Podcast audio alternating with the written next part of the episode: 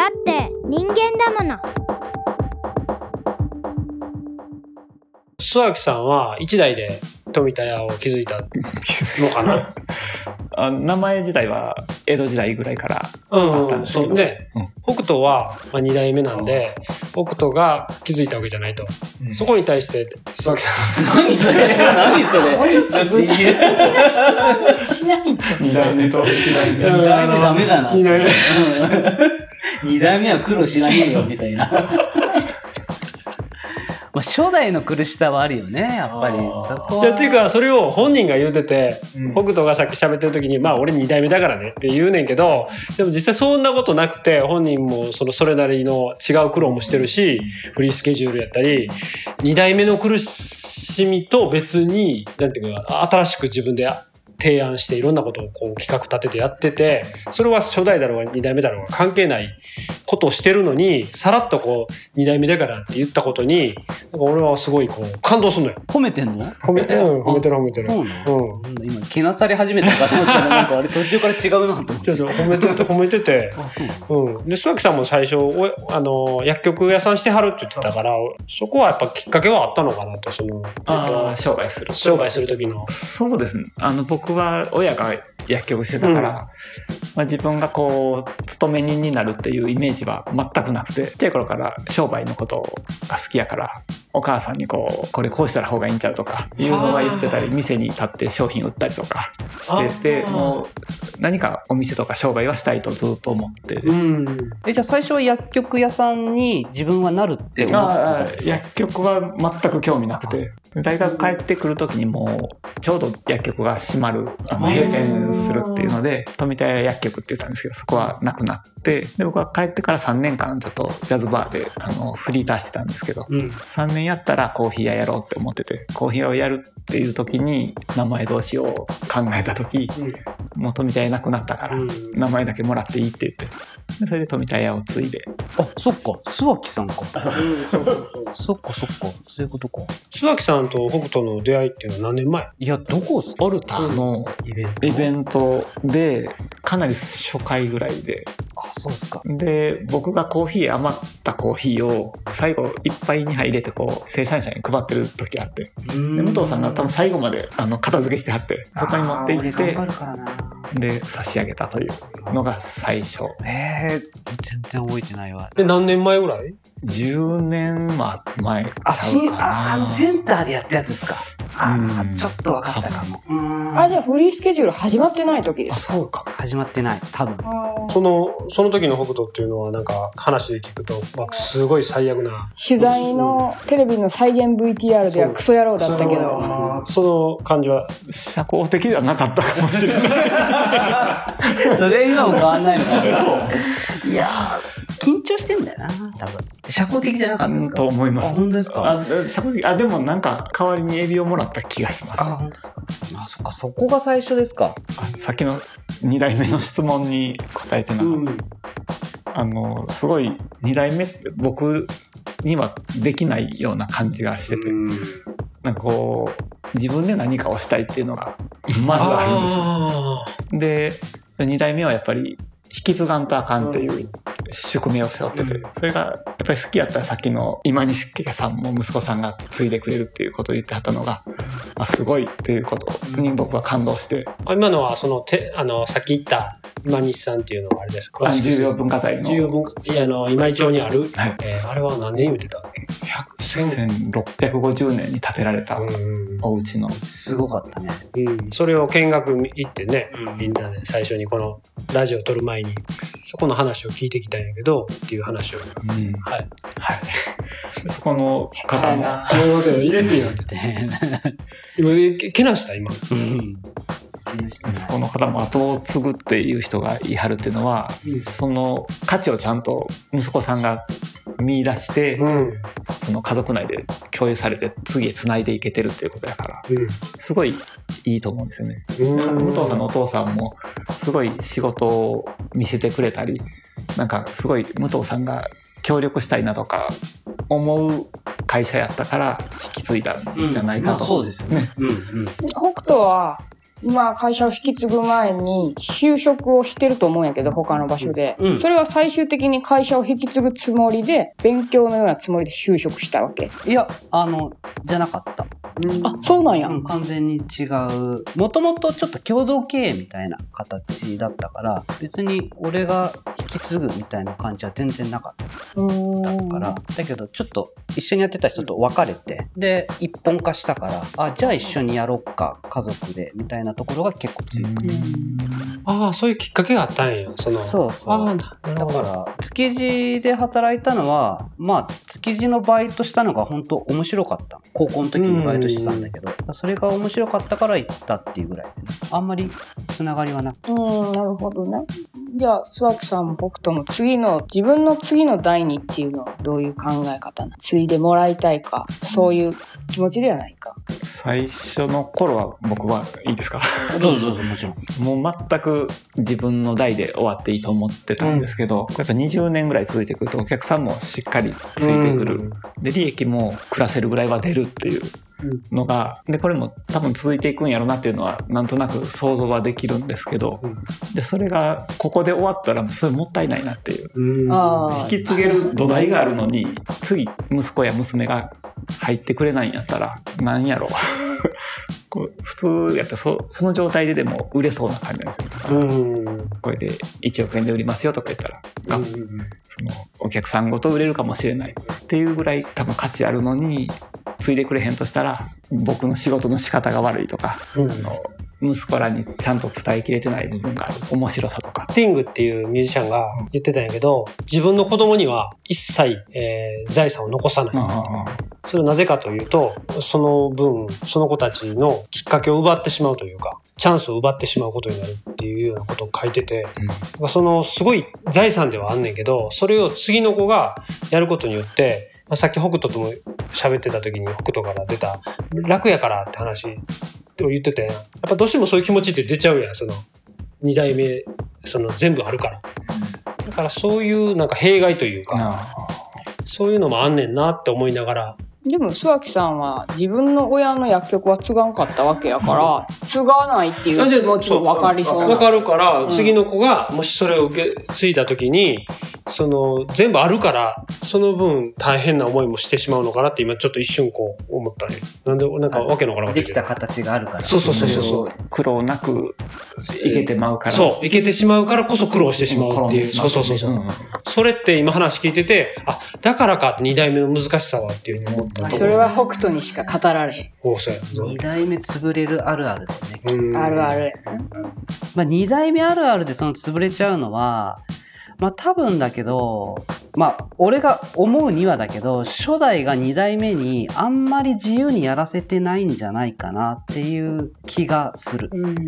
ある程度本当に託すってなったらその時は本当に託さないと2代目が自分のやり方を考えたり実行したりっていうことをなんか一番やりたい時にできなかったらもうあと腐っちゃうから。うんうんうん。で俺はやりたい時に好きなようにやらせてもらったから。はあ。まあまあそれは典型的なのがフリースケジュールだったりね普通だったり止められたりすると思そううあの時期にね。うん、一番会社が危ない時期にさ、あの好きな日に出勤させるとかさ、ね。ななんじゃそりゃって話じゃん、普通に考えたら。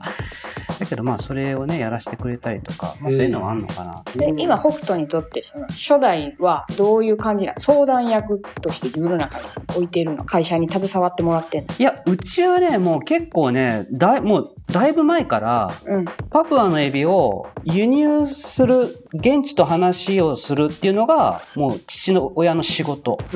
で、その来たエビをどう加工してどう販売するかっていうのが、もう俺の仕事って、もうだいぶ前から分かれてんの。うんだから、それを、い今でもそれが続いてる感あじ。役職が一応名目上変わっただけでそう。中身はあんまり変わってないやってることはほ変わってない。今でもそろそろ北斗が英語を喋ってそう。現地の人とやらなあかん状況が近づいてるっていうそうだね。本人のうん。意識はどんな感じなのかな？もうその話したくない。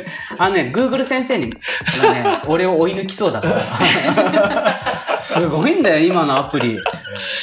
瞬間に変換するから、マジで、もう俺勉強しなくていいかなってマジで思い出したから。もうあの、写真みたいなんでこうやってやったら全部出るうん。全部出るから、うん下手に俺の英語で言うより、ちゃんとこれ、こっちの方が伝えてくれるわって思い始めたけど、そうそうそう。そういうのもあるけど、まあ、あとささっき言ってた子供にね、っていうのは、お俺の場合は、ちょっと諏訪木さんと違って、あのもう、わからんって感じ。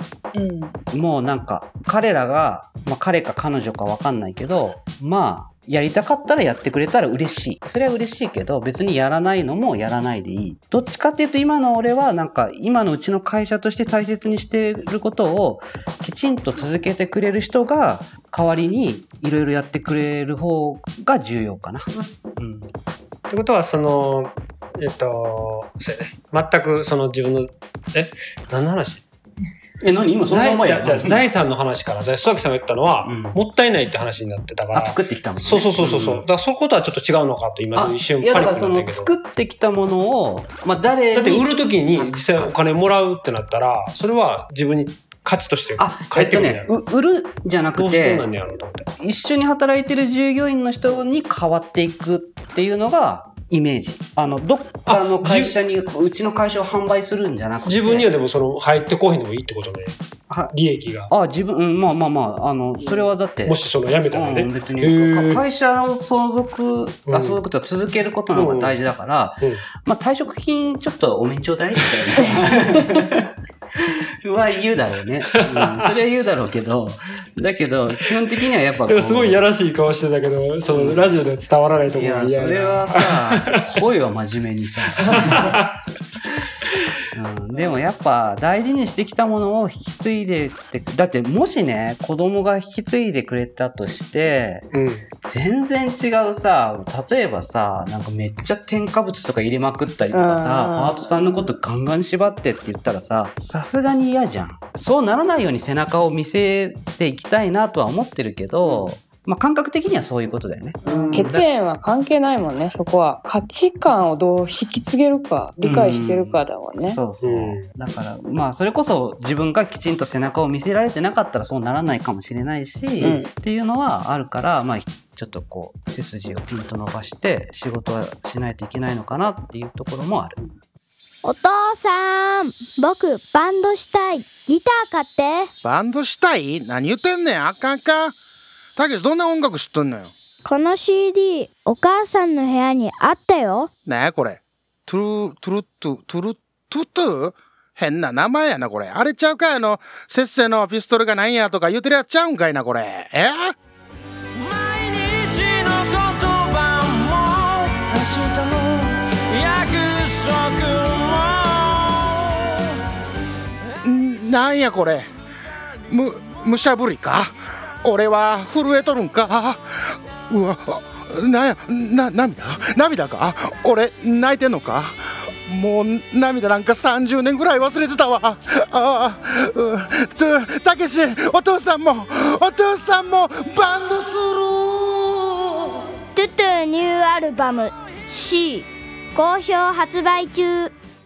あの、須垣さんが、この今井町という場所で、もう今15年？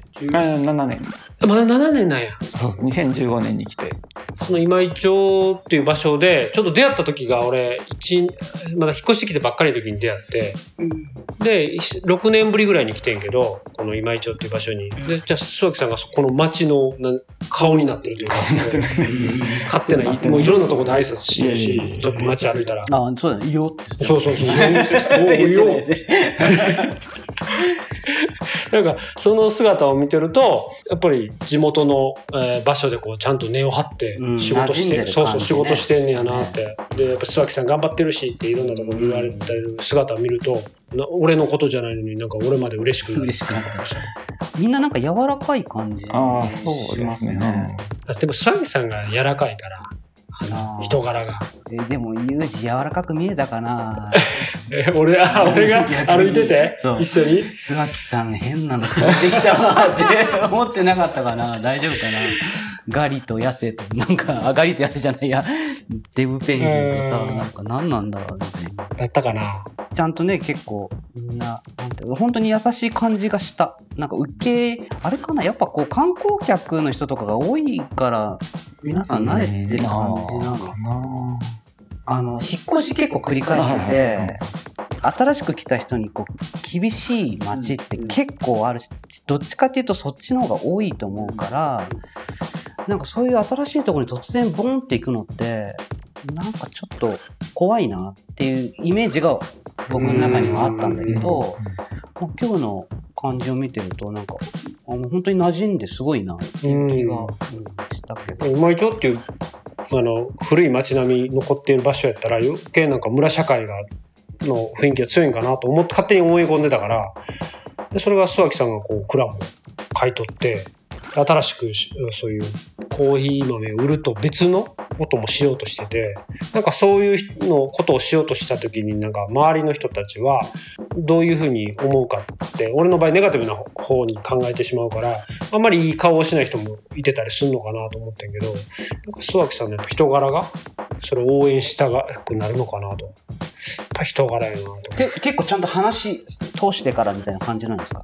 えーいやその整備事務所っていうところ補助金出してくれるところにはこういうことしたいっていうのとかはちゃんと言ってたんですけどまあでも1階のことは言ってたけど2階はちょっとまだうやむややったかもしれないですね。ここら辺ぐらいかな。あと設計士さんとかには言ってたり。で近いこうこうカフェの店主さんとか卸先の人には言ってたりしたんですけど、まあこうわざわざ公表することもなく、何ができんのみたいなことは、うん。